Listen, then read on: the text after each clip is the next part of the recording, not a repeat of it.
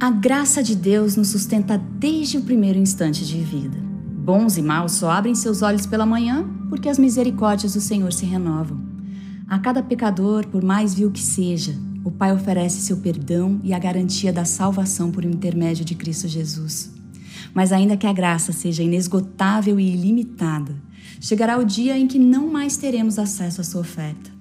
Quando Jesus se levantar e disser está feito, o justo continuará fazendo justiça e o injusto injustiça.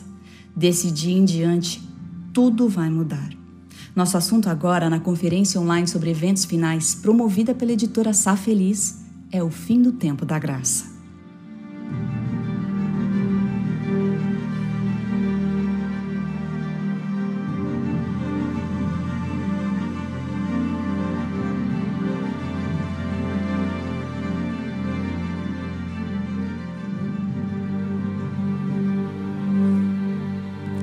Para conversar conosco sobre um tema tão importante, eu recebo Luiz Gonçalves, teólogo e evangelista internacional.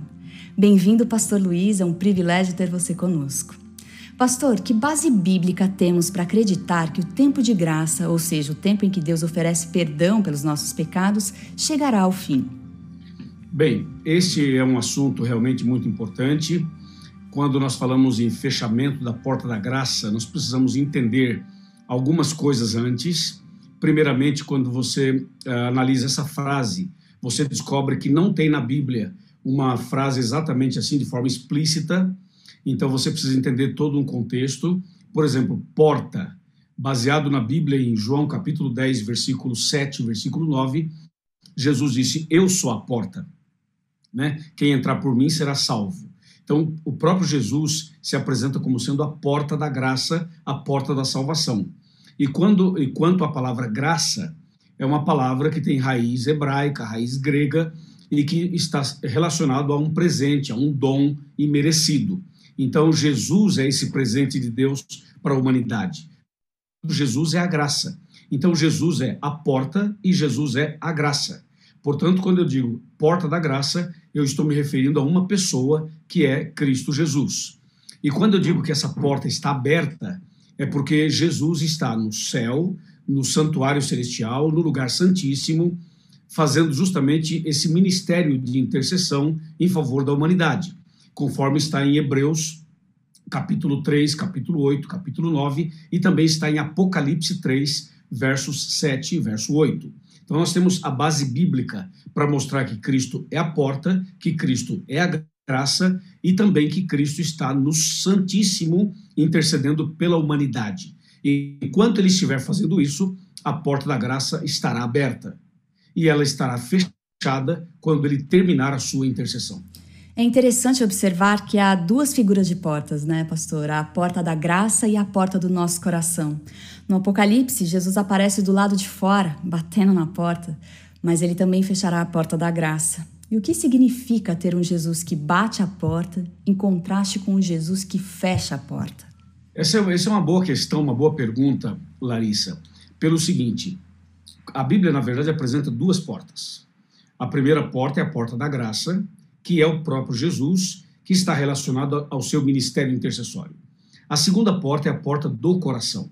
Se você, por exemplo, pegar Apocalipse 3, versículos 7 e 8, você vai perceber que Jesus é muito claro quando ele fala exatamente assim: ó, ao anjo da igreja de Filadélfia, escreve: Estas coisas diz o santo, o verdadeiro, aquele que tem a chave, a chave de Davi, que abre e ninguém fechará, e que fecha e ninguém abrirá. Aí o verso 8 fala assim: Conheço as tuas obras, eis que tenho posto diante de ti uma porta aberta, a qual ninguém pode fechar, que tens pouca força e não, entretanto, eh, guardaste a minha palavra e não negaste o meu nome. Então eu queria destacar o seguinte, que a porta da graça, Jesus tem a chave, mas a porta do coração, de Apocalipse 3:20, o ser humano tem a chave.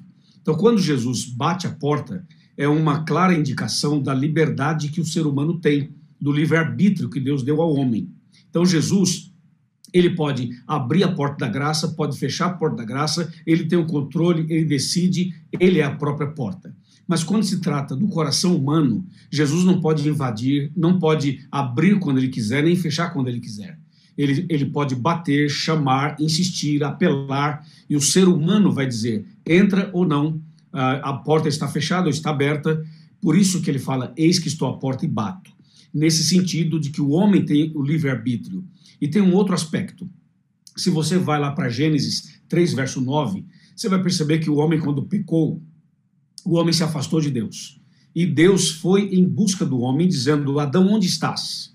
Essa pergunta, Adão, onde estás, é uma busca. Deus começou a buscar o homem, ir atrás do homem, procurar o homem e o homem se afastou de Deus. Então, essa busca, essa procura continuou por toda a história, até chegar no Apocalipse. E no Apocalipse, ele continua insistindo, dizendo: Eis que estou à porta e bato. Então, você vê um Deus, um Jesus, que não desiste das pessoas. Um Jesus que permeia toda a história, indo atrás do seu filho, indo atrás dos seus servos, tentando resgatá-los. E essa é a mensagem da porta da graça. É um Deus que mantém a porta aberta a porta da graça para dar tempo para as pessoas abrirem a porta do coração. É por isso, Larissa, que Apocalipse 7 apresenta um Deus segurando os ventos. Apocalipse 7 fala assim que Deus está segurando os ventos. Esse ato de segurar os ventos é um ato de misericórdia, é um ato de graça, é um ato de bondade, é um Deus que está dando chance, tempo, oportunidade, porque isso vai acabar. Mas enquanto Deus puder fazer isso, ele o fará. Então você vê um Deus que segura os ventos, um Deus que mantém a porta da graça aberta lá em cima e um Deus que não desiste de tocar uh, o nosso coração. Mas o ser humano é que vai decidir: entra ou não entra. E o que vai começar a acontecer com o fim do tempo de graça? Quando a porta da graça se fechar, de acordo com o livro eh, Eventos Finais, de acordo com o livro Grande Conflito, eh, de Ellen White, e de acordo com a Bíblia, Amós capítulo 8, 11 e 12, por exemplo, e o próprio Apocalipse 3 e Apocalipse 7 e Apocalipse 16, quando a porta da graça se fechar, significa que Jesus sairá do santuário. Jesus vai dizer aquela frase: está feito, está consumado, acabou. Quando Jesus fala isso lá no céu, ele vai sair do santuário. E nessa hora, aqui na terra, o Espírito Santo vai dizer assim: aqui também está feito, aqui também acabou. Em Gênesis 6, verso 3, a Bíblia fala que o Espírito Santo não vai agir para sempre na vida do homem. Ou seja, Cristo terminará seu trabalho lá e o Espírito terminará o seu trabalho aqui. Essa ação integrada, dupla, é o que nós chamamos de fechamento da porta da graça. Cristo encerra lá, o Espírito Santo encerra aqui. Aí a porta se fecha. Quando fechar essa porta, significa o seguinte: o evangelho terá sido pregado no mundo inteiro. Mateus 24, 14 significa que Apocalipse 22, 11 está se cumprindo. O justo continua justo e o ímpio continua ímpio. Significa dizer que os ventos do Apocalipse serão soltos. Apocalipse 7, versos 1, 2 e 3, os ventos serão soltos. Veja quantas coisas irão se cumprir simultaneamente. Também significa que as sete últimas pragas cairão sobre a terra. Apocalipse 16. E também significa que Uh, outras profecias que eu poderia citar, mas não vou fazê-lo porque por questão de tempo e também porque já está claro, mas várias profecias simultaneamente se cumprirão nessa ocasião em que Jesus falar está feito e sair do santuário e o Espírito Santo aqui na terra falar está feito e terminar seu trabalho aqui na terra. Então, as pessoas salvas estarão salvas para sempre e as pessoas perdidas estarão perdidas para sempre. Vai ser nessa hora, Larissa, que vai se cumprir Amós 8, 11 e 12, que fala que haverá fome e sede. Não é fome de pão, nem sede de água, mas da palavra de Deus. Diz que as pessoas irão de mar a mar, do norte até o oriente, correrão por toda parte, procurando a palavra do Senhor e não acharão. Aí haverá um tempo de angústia, mencionado por Ellen White, mencionado na Bíblia, e realmente vai ser um momento bastante difícil. Por isso que Deus está dando tempo para as pessoas, por isso que a porta ainda está aberta, justamente para salvar o máximo possível de pessoas. Tem muita gente que associa o fim do tempo de graça com a execução do decreto dominical. E talvez muita gente ache que pode fazer o que quiser até esse dia chegar, e quando isso acontecer, daí sim entregar a vida a Jesus. O que vai acontecer com quem esperar até o limite do tempo de graça? Boa pergunta. Na verdade, a lei dominical ela vai realmente ser decretada. Nós sabemos que a lei dominical já existe, mas ela não foi decretada, não é um decreto ainda. Quando ela for decretada, a irmã White fala sobre isso também no livro Eventos Finais. quando ela for decretada, é com certeza um sinal muito forte é, com relação aos últimos dias. Mas a lei dominical não é o fechamento da porta da graça. Ou seja, quando a lei dominical for decretada, ainda haverá um tempo de graça, de misericórdia para as pessoas. Porque, simultaneamente ao decreto dominical, Deus vai derramar também o poder do Espírito Santo, vem a chuva serôdia, não é verdade? Vai ter o alto clamor, que é a última, o último apelo, o último chamado para as pessoas, haverá uma perseguição, haverá uma série de acontecimentos a partir do decreto dominical. Entendeu? O decreto dominical vai ser um sinal para que as pessoas saiam dos grandes centros, mas não todas as pessoas. Os pregadores continuarão nos grandes centros pregando, né? mas muita gente vai sair dos grandes centros. Agora, a lei dominical não significa que a porta fechou. Ao contrário, é uma pressão do mal, é uma pressão do inimigo para levar mais pessoas à perdição. Mas quando o inimigo aumentar a pressão, Deus vai aumentar o poder do Espírito Santo, Deus vai aumentar as bênçãos, Deus vai fazer coisas extraordinárias, grandes milagres irão acontecer, milhares de pessoas se converterão, será uma coisa assim, extraordinária nesse período mas é importante dizer que a lei dominical faz parte desses sinais dos últimos dias e dos últimos acontecimentos e que já aponta para, para esse detalhe de que a porta da graça se fechará em breve. Mas Deus ainda dará um tempo de misericórdia para a salvação de mais pessoas. Onde o fim do tempo de graça se encaixa na sequência dos eventos finais, pastor? É, de fato, quando Jesus fala assim, está feito e sair do santuário, esses últimos eventos serão muito rápidos, bem rápidos. E é importante destacar, Larissa, o seguinte: a lei dominical se dá antes do fechamento da porta da graça. Quando fechar a porta da graça, então não haverá mais oportunidade nenhuma para as pessoas. Então aí caem as pragas e em seguida Jesus volta. No final da sétima praga, ah, o céu vai estar escuro, né? As nuvens estarão carregadas, haverá um clima como se fosse uma tempestade, mas não é uma tempestade, é a cena que antecede a volta de Jesus. As pessoas irão olhar para o céu e ver um céu escuro, e as pessoas vão pensar assim: nossa, vai cair uma tempestade. Mas não, em meio à escuridão vai aparecer uma, uma luz, uma, uma nuvem branca, como diz Apocalipse 14, verso 14, e essa nuvem branca pequena, do tamanho da metade da mão de um homem, as pessoas vão concentrar a sua atenção, o seu olhar nessa nuvem. E à medida que passa o tempo, essa nuvem se aproximará da Terra e vai crescendo, crescendo, crescendo e vai é, ocupar todo o espaço, todo o céu. E quando a nuvem chegar mais perto da Terra, vai iluminar todo o planeta. E as pessoas vão perceber que não é uma nuvem literal, é uma nuvem de anjos.